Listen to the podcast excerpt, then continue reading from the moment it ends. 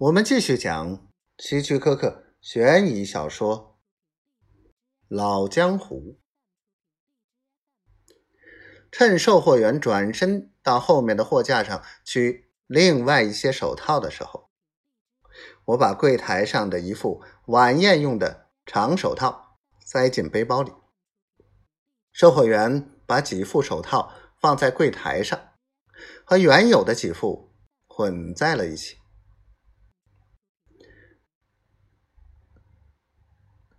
小姐，这些手套怎么样？售货员问，声音带些疲惫。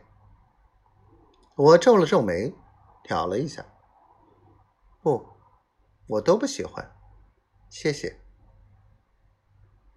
我挪步走开了，心中暗自好笑。我和他磨了大约十五分钟，使他忙得不知自己在干什么，然后再偷偷的取走一副值二十块钱的手套。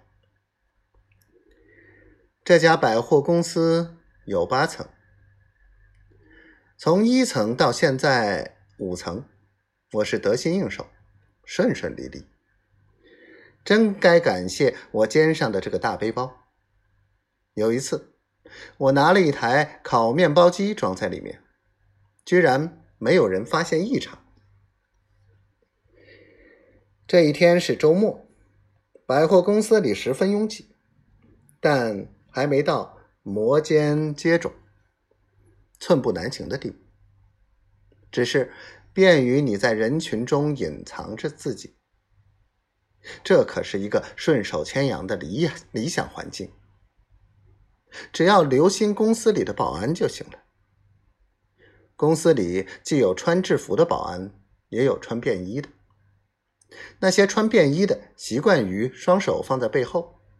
站在电梯旁边，在行家眼里，便衣比穿制服的更显眼。嘿，小姐，我的心一惊，可能是售货员或保安。我转过身，但不是，是一位面带微笑的白发绅士。什么事？他靠近我，压低声音说：“你在后面玩的这把戏真不高明。也许他是公司里的便衣保安，我终究被逮住了。我，我刚想辩解，小点声，你不想在大庭广众下出丑吧？你想怎么样？”